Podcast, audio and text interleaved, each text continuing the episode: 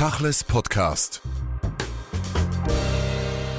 Im Gespräch mit Jasmin Elson-Batti. Sie sind Gymnasiallehrerin in Basel, Muslimin, Tochter eines ägyptischen Vaters, einer europäischen Mutter. Wir wollen heute sprechen über die Situation während des Krieges in Israel. Seit über einem Monat nach den Attacken der Hamas ist der Konflikt auch nach Europa gekommen, auf die Straßen, in die Schulen. Was hat dieser Konflikt für Auswirkungen auf die Zivilgesellschaft? Was hat er für Auswirkungen in den Communities? Wie sind so Ihre ersten Beobachtungen und wie unterscheidet sich das von früheren Konflikten in Nahost? Es ist so, dass ich am 7. Oktober in Kairo war, als das passiert ist. Und das ist natürlich so, dass dort dann die Stimmung sehr aufgeheizt war, also noch nicht so weit, dass es zu Protesten kam aber die sind ja auch sehr kontrolliert.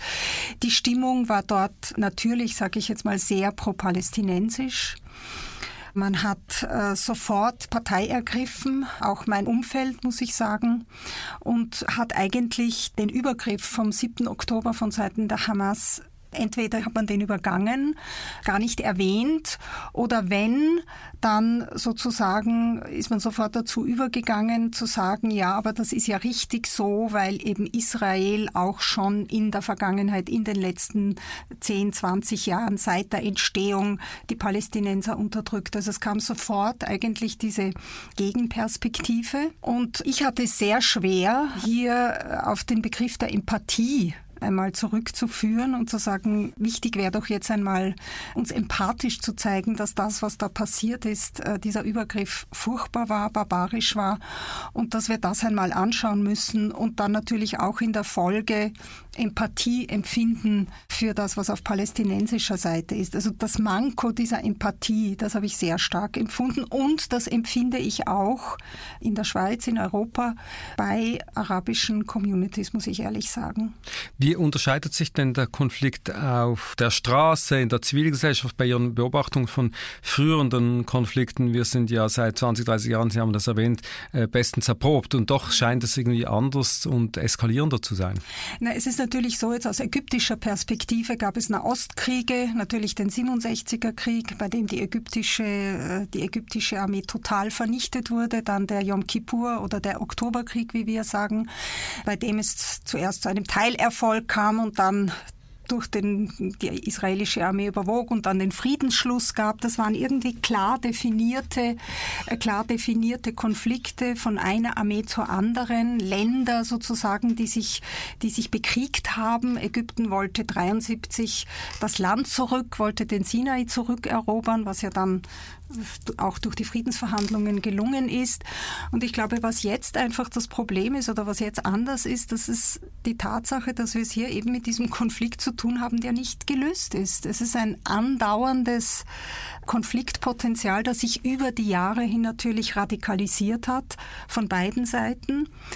Und diese Radikalisierung oder diese, diese Unlösbarkeit dieses Israel-Palästina-Konflikts, dass dieses sich in die Länge ziehen, dieses andauernde quasi Vorhandensein dieser, dieser Flamme, äh, das ist jetzt anders. Also es sind jetzt nicht mehr zwei Länder, die sich entgegenstehen, die sich bekriegen, sondern es sind zwei Ideologien, zwei Ideen. Es geht sehr viel um Geschichte, die ungelöst ist. Es geht um Perspektiven, es geht um Unterstützung, wer unterstützt wen. Also äh, es ist eine, eine viel eine größere Tragweite, würde ich jetzt sagen.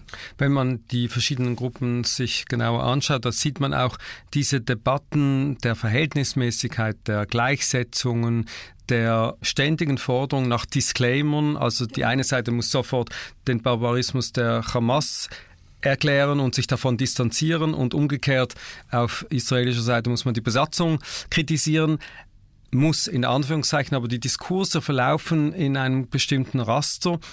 Lassen wir mal schauen auf die palästinensische Seite. Die Palästinenser haben sich oft nicht von der Hamas distanziert, werden machen gleichzeitig jetzt nicht. machen sie auch jetzt nicht, werden dann aber handkehrum wieder in den gleichen Topf geworfen. Gibt es dort kein Bewusstsein für was passiert ist oder gibt es kein Bewusstsein für die Traumata oder die Befindlichkeiten der anderen Seite? Was ist so der Hintergrund? Ich bin natürlich nicht Palästinenserin, aber ich rede jetzt auch als arabische Frau, die natürlich auch äh, in diesen Konflikt hineingeboren ist. Ich bin auch Zeitzeugin. Ich war 67 in Ägypten und auch äh, 73. Und ich habe natürlich die ganze Propaganda auch mitbekommen. Äh, ich bin groß geworden mit dem Slogan, wir wir, schmeißen Israel ins Meer, nicht? Das, das habe ich als Kind mitbekommen, also von, von der Schule und so weiter. Es ist tatsächlich eine ganz andere Perspektive, mit der wir es jetzt hier zu tun haben. Und ich finde, Gudrun Kremer hat das am Samstag in ihrem Interview in der NZZ sehr gut beschrieben. Die Perspektive ist eine andere, nämlich die Idee, dass sozusagen wir als Araber oder die Palästinenser nicht verantwortlich sind für den Mord an Juden für den Holocaust. Und sozusagen, warum müssen wir, also sehr vereinfacht gesagt, warum müssen wir jetzt sozusagen die Konsequenz der Geschichte tragen? Das ist auf einen sehr einfachen Nenner gebracht. Und das kommt natürlich immer wieder, das ist einmal etwas. Und dann die Frustration der Araber, auch stellvertretend für die Palästinenserinnen und Palästinenser, dass in dieser in dieser Geschichte nichts weitergeht. Es, es gibt keine Zwei-Staaten-Lösung, es gibt Übergriffe, es gibt eine Siedlungspolitik, die übergriffig ist. Also man hat so das Gefühl, diese Gewalt, die geht nicht zu Ende und irgendwie in dieser Gemengelage zwischen jetzt äh, der Regierung im Westjordanland und der Hamas wird wahrscheinlich gar nicht mehr so richtig unterschieden. Es sind einfach alles Palästinenser und eigentlich je mehr man sozusagen sich der israelischen Besatzung Besatzung, das wird ja als Besatzung empfunden, entgegenstellt, umso besser. Ich habe also diesbezüglich ganz furchtbare Kommentare gelesen und auch gehört, äh, die eben die Aktionen der, der Hamas gutheißen von, von arabischer Seite. Nun, für Menschen, die weniger Einblicke in die Communities haben und auch nicht Arabisch lesen oder sprechen und die Medien verstehen, ist es schwierig zu unterscheiden, was ist eigentlich Israel-Hass, was ist Antisemitismus, was ist politische Kritik, was ist Unzufriedenheit mit der Situation. In dieser Gemengenlage ist dann alles eins. Das ist so, ja, genau. Und äh, es gibt noch einen wichtigen Punkt, den wir auch nicht außer Acht lassen dürfen. Die arabischen Länder sind eigentlich in ihrer, in ihrer Gesamtheit autokratische Regime und grundsätzlich ist Protestieren verboten. Es äh, wird mit fester Hand gegen die eigene Bevölkerung, die wird in Schach gehalten. Man kann seine Meinung nicht äußern. Also hier sind natürlich dann auch diese, wie soll ich sagen, diese Ausbrüche auch oft Ventile für eine schlummernde, also einen schlummernden Mangel an, an Äußerung. Es ist tatsächlich eine Gemengelage und es vermischt sich dann oft sehr viel. Also äh, bei den Posts, die ich so einsehe, von meinen ägyptischen äh, Bekannten, auch Familienmitgliedern. Äh, da geht es sehr viel darum, dass man eben diese Bilder weiter zeigt, auf TikTok natürlich von Raza mit den verwundeten Menschen, vor allem Kindern und so weiter, mit Kommentaren dazu. Es gibt auch zum Beispiel oft so Segenssprüche, die weiter versendet werden, wo man sozusagen Gott bittet, ihnen, also damit sind dann die Juden gemeint, ihnen Schlechtes zukommen zu lassen oder sie mit ihnen den Kontakt abzubrechen. Also es ist eine Gemengelage, denke ich, wo alles zusammenkommt und ich glaube, ja, tatsächlich dieses Bewusstsein ist nicht da weil wir das auch in der Schule nicht lernen. Wir lernen wohl, also ich war dann, bin ja dann in die Schweiz gekommen als Jugendliche, aber die europäische Geschichte, vor allem die, der, der Nationalsozialismus und der Holocaust sind im Bewusstsein einfach nicht so stark vorhanden. Ist sicher eine Bildungsfrage, auch eine soziale Frage, eine Frage, wo sieht man sich verortet in einer Gesellschaft. Migration ist immer wieder ein Hintergrund, der genannt wird bei muslimischen und palästinensischen Menschen auf den Straßen. Und dort ist natürlich die Frage, Sie haben es gesagt, Sie selbst sind natürlich nicht Palästinenserin, Ägypterin, aber die Solidarisierung der Muslime erstaunlicherweise entgegen der eigenen Regierung ist ja sehr groß mit den Palästinensern. Äh, ja, natürlich. Wird natürlich auch jetzt von den Regierungen bis zu einem gewissen Grad, so ich jetzt mal, ausgenützt. Also in Ägypten gibt es jetzt dann äh, sogenannte Präsidentschaftswahlen. Also wir wissen alle, dass das eine Farce ist. Und äh, es gab also jetzt im Zusammenhang mit diesem Konflikt auch die Erlaubnis, sozusagen zu demonstrieren. Äh, die Regierung hält sich sehr bedeckt in der wirklich offenen Israel-Kritik, aber natürlich solidarisiert sich mit den Palästinensern. Also hier versucht man das Ganze dann auch wieder für sich auszunützen, indem jetzt zum Beispiel äh, bei uns in Ägypten jetzt der Präsident natürlich als die starke Hand erst recht jetzt äh, sich bestätigt fühlt. Da gibt es natürlich die politische Komponente, das war jene der Grenzschließungen und wie viel Palästinenser lässt man über die Grenze. Aus der westlichen Perspektive hat immer wieder geheißen, warum nehmt ihr nicht alle diese Palästinenser ja. auf? Mhm. Wieso gehen die nicht nach Jordanien? Ja, ja, das ist natürlich eine Forderung, die ja schon lange gibt. Nicht, das Sina ist eine Wüste, ähm, Saudi-Arabien ist eine Wüste. Warum gehen die Araber nicht dorthin? Das ist natürlich aus, aus, aus arabischer Perspektive kein Deal, weil man natürlich hier sich nicht daran beteiligen möchte, den Palästinensern sozusagen äh, die, diesen Wunsch nach, danach ihr Land wieder zu erlangen verwehren möchte. Man muss auch dazu sagen, dass natürlich die arabischen Länder selbst, Ägypten zum Beispiel, auch Saudi-Arabien, sehr stark ja gegen die eigene Opposition vorgehen. Also die Muslimbruderschaft ist ja zum Beispiel, aus der die Hamas hervorgegangen ist, ist in Ägypten verboten.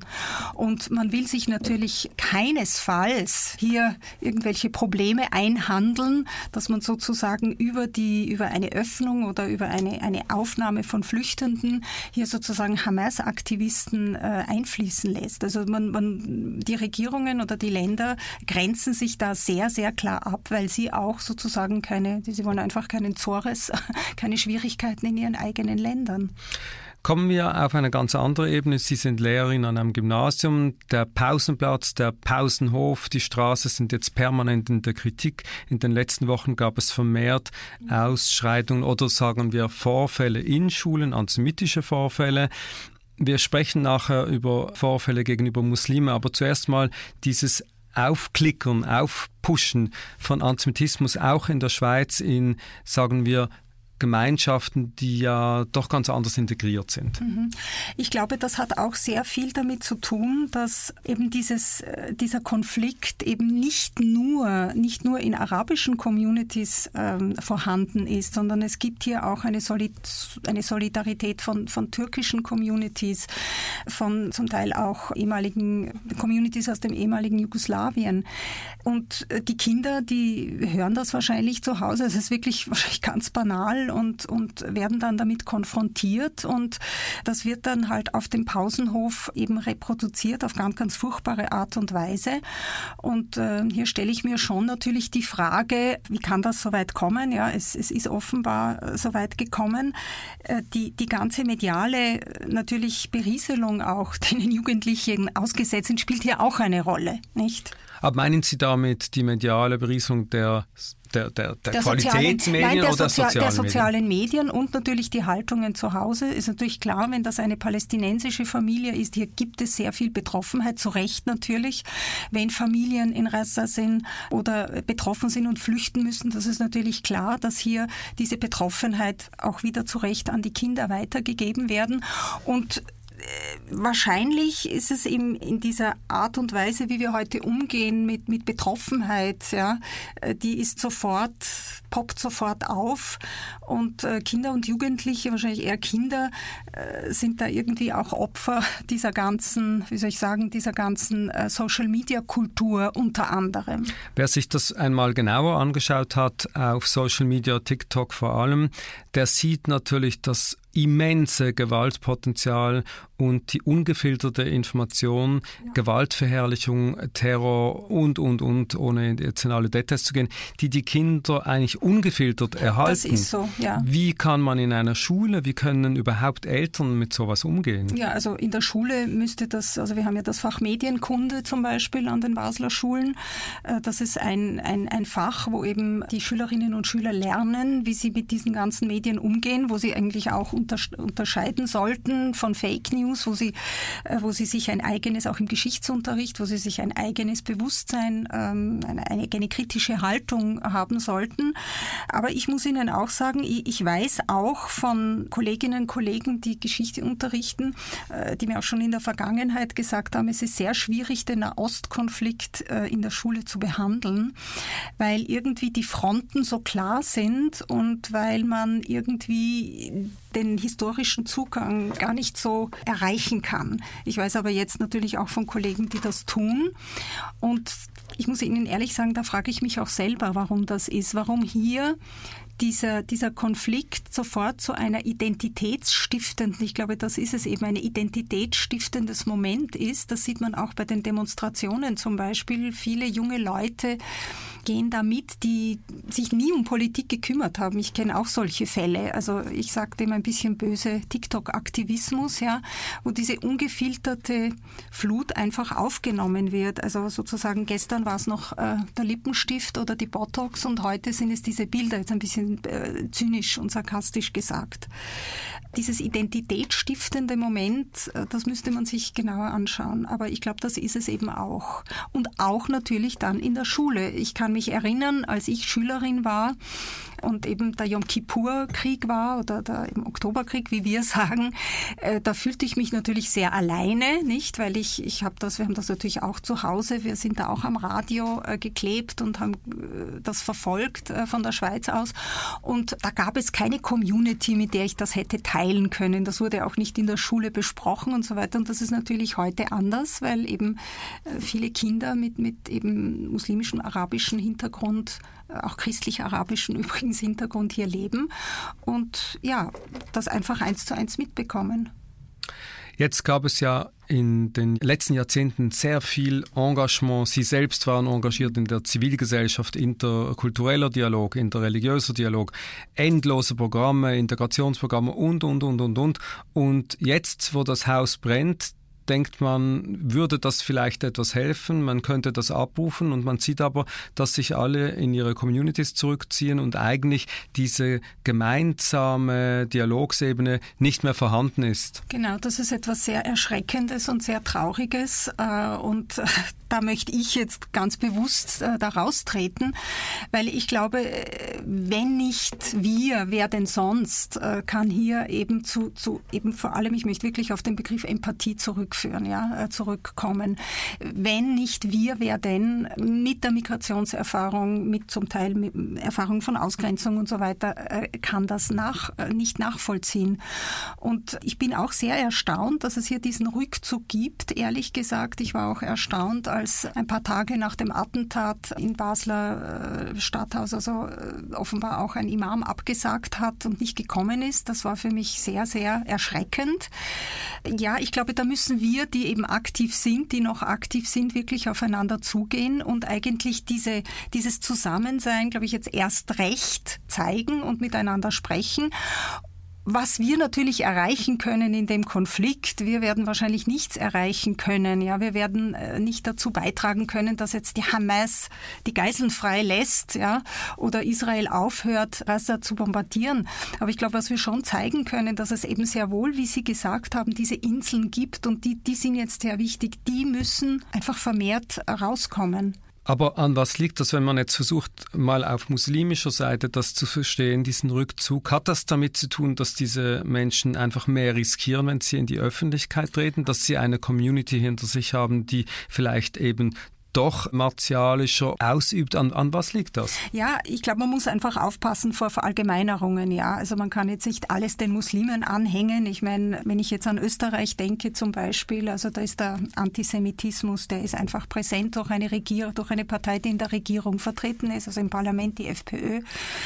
Es ist offenbar so, und das ist eben das, das Schlimme, dass eben die Meinungen so festgefahren sind, dass es extrem schwierig ist, jetzt auch für Communities, die jetzt gar nicht direkt betroffen sind in diesem Konflikt, also jetzt zum Beispiel äh, türkische Muslime oder, oder eben äh, Menschen aus dem Balkan und so weiter, dass hier diese Nähe so stark ist, dass eben die Exponenten, die haben offenbar Angst zu sprechen. Ich weiß auch nicht, ich habe auch keine Erklärung dafür.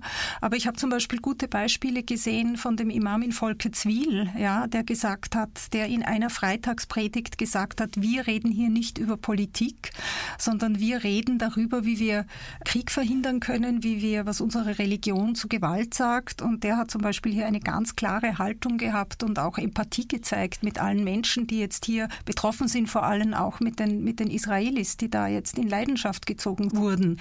Und ja, das stimmt, die gibt es zu wenig meiner Meinung nach. Finden Sie denn diese Forderung gegenüber den Muslimen, dass man sich jetzt klar positionieren muss, dass man sich auch mehr als früher gegen Antisemitismus aussprechen muss, berechtigt oder ist das wiederum ein Teil einer Ausgrenzung? Also ich glaube, grundsätzlich müssen sich alle Menschen gegen Antisemitismus bekennen. Wie gesagt, also man macht es sich jetzt, glaube ich, schon ein bisschen zu einfach, jetzt das alles sozusagen den Muslimen in die Schuhe zu schieben. Äh, diesen, es gibt den Antisemitismus, es gibt einen Anti-Israelismus, ganz, ganz klar.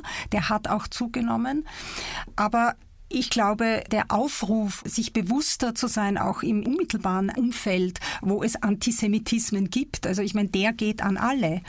Aber offenbar, wie wir jetzt das gesehen haben, sind in den, wie auch ja zum Teil Umfragen zeigen, äh, ist diese Negativhaltung Israel gegenüber der Antisemitismus verankert und das ist natürlich in der arabischen Community und das ist etwas sehr, sehr Ungutes, Schlimmes und äh, ja, Verachtenswürdiges. Wir reden ja über diesen Antisemitismus, weil er seit den Attentaten der Hamas aufgepoppt ist und äh, eigentlich immer stärker wird, obwohl wir noch nicht alles im Detail immer wieder verorten können oder wollen.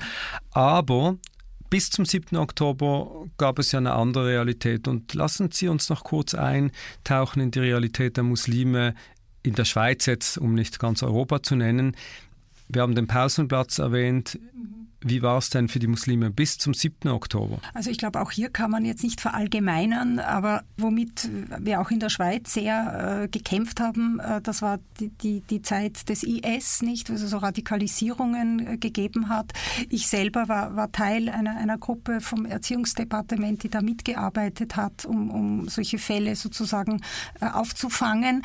Also das war ein Problem, ja. Da gab es vereinzelt, natürlich vereinzelt Fälle auch in Basel, wo Schüler, Schüler, vor allem Schüler aufgefallen sind. Aber da haben wir eben im EDE da das sehr gut versucht aufzufangen. Äh, in der Schweiz sind die muslimischen Communities die sind gut integriert. Sie sind äh, auch aufgrund der, der, Demografie, der Geografie mit den kleinen, übersichtlichen äh, Einheiten, Kanton, Gemeinde und so weiter, gibt es diese Clashes, wie wir sie in Frankreich kennen, gibt es sie nicht. Es gibt auch nicht diese sozioökonomischen Probleme. Ich finde, dass die muslimischen Communities aus meiner Perspektive gut integriert sind. Natürlich gab es auch da zum Teil Übergriffe gegen Kopftuch und so weiter gegenüber Frauen. Das stimmt. Es gab die Burka-Initiative, die natürlich da auch recht viel aufgewühlt hat. Aber im Allgemeinen, es gibt in der Schweiz einen Religionsfrieden und, und ich, ich behaupte, den gibt es immer noch. Ja. Aber wir müssen jetzt einfach wirklich aufmerksam sein. Die Gräben zwischen den verschiedenen Gruppierungen, Religionen, Kulturen sind auf jeden jeden Fall tiefer geworden in den letzten Wochen. Das wird sich vielleicht wieder beruhigen, aber man muss ja dann viel tun. Offensichtlich haben die Wege, die man in der Vergangenheit beschritten hat, nicht so viel genutzt. Vielleicht könnte man argumentieren, es wäre viel schlimmer, wenn man nichts getan hätte. Und doch, was sind jetzt eigentlich die Ansätze, um diesen Dialog und diese Zusammenarbeit vielleicht so zu gestalten, dass wenn es wieder in diesem Thema oder sonst zu Konflikten kommt, dass dann die Zivilgesellschaft geeinter dasteht? Mhm. Also es ist ja immer so, nicht, wenn das eigene Haus brennt, ja, dann äh, gehe ich, äh, geh ich zu meinesgleichen. Also es war ja vorher relativ ruhig, also ruhig war es ja nicht. Also ich meine, dieser Konflikt, wenn wir jetzt den, die politischen Situation anschauen, der war ja nicht ruhig. Und wenn natürlich alles sozusagen friedlich ist, dann können wir auch sehr gut friedlich miteinander reden. Ich glaube, was jetzt wirklich wichtig ist, dass eben äh, zivilgesellschaftliche Organisationen jetzt eben erst recht rausgehen und sagen, äh, eben die Empathie äh, sich gegenseitig. Eine, ich, ich, ich plädiere für eine Kultur der Empathie. Also wirklich zu sagen, ähm, es tut mir leid, was dir passiert ist. Es tut mir leid, wenn du, äh, ich, ich erschüttere vor diesem Grauen. Ja? Und ich glaube, über diese menschliche Komponente, ich glaube, da muss man sich wieder finden. Äh, das sehe ich als, als äh, Möglichkeit. Also man soll sich jetzt nicht, dass mein, mein Aufruf sich nicht verstecken sozusagen und zurück zu, zurückziehen, sondern eben erst recht rausgehen und durchaus, wenn es politische, politisch andere Perspektiven gibt, die muss man diskutieren können, aber eben, wie wir das ja in der Schweiz gewohnt sein sollten, in, einer, in, einem, in einem Konsens, in einem Respekt. Und das ist jetzt eigentlich wichtiger als je. Aber offensichtlich ist es ja so, wenn man jetzt mal abstrahiert von einigen Rabbinern, Rabbinern, Imamen, Politikern, also von der Elite, dass unter den Menschen die Juden oft die Palästinenser als Hamas-Anhänger sehen, die Palästinenser sehen die Juden als Teil der Besatzungsmacht, also diese Oder als Verschwörungs als Verschwörung, also die Stigmatisierung ja, und die Stereotypisierung, die nimmt zu, die nimmt zu. Und man kann sich gar nicht vorstellen, dass heute tausend Palästinenser und Juden für einen Dialog auf die Straße gehen würden. Ja, das wäre das wäre eigentlich das, was, was äh, hätte stattfinden sollen oder vielleicht findet es noch statt. Also um jetzt ein Zeichen zu setzen in der Schweiz, äh, wäre eigentlich eine gemeinsame, wie das ja versucht worden ist äh, in Basel-Stadt, das hat ja auch geklappt, nicht? Eine wirklich gemeinsame Kundgebung, das, das wäre eigentlich die richtige Antwort meiner Meinung nach und nicht eine Pro und Contra, ein Mehr von Palästinenserfahnen, ein Mehr von, von Israelis israelischen Fahnen. Nein, die sollten eigentlich zusammen auf die Straße gehen, weil sie haben ja ein gemeinsames Anliegen. Wir wollen ja, dass die Gewalt in diesem Palästina-Israel aufhört. Wir wollen, dass beide Volksgruppen zu, ihren, zu ihrem Recht kommen, also auch die Palästinenser. Und das sollte ja unser Ziel sein, sowohl als Araber, christlich und muslimisch oder eben auch äh, säkular und, und als äh, Schweizer Juden, Israelis, die hier leben. Das finde ich eben aus einer humanistischen Perspektive sollte unser Ziel sein. Also es kann ein Aufruf sein, den wir jetzt hier lancieren könnten. Jasmin El-Sawati, vielen Dank für das Gespräch. Gerne. Tachles Podcast.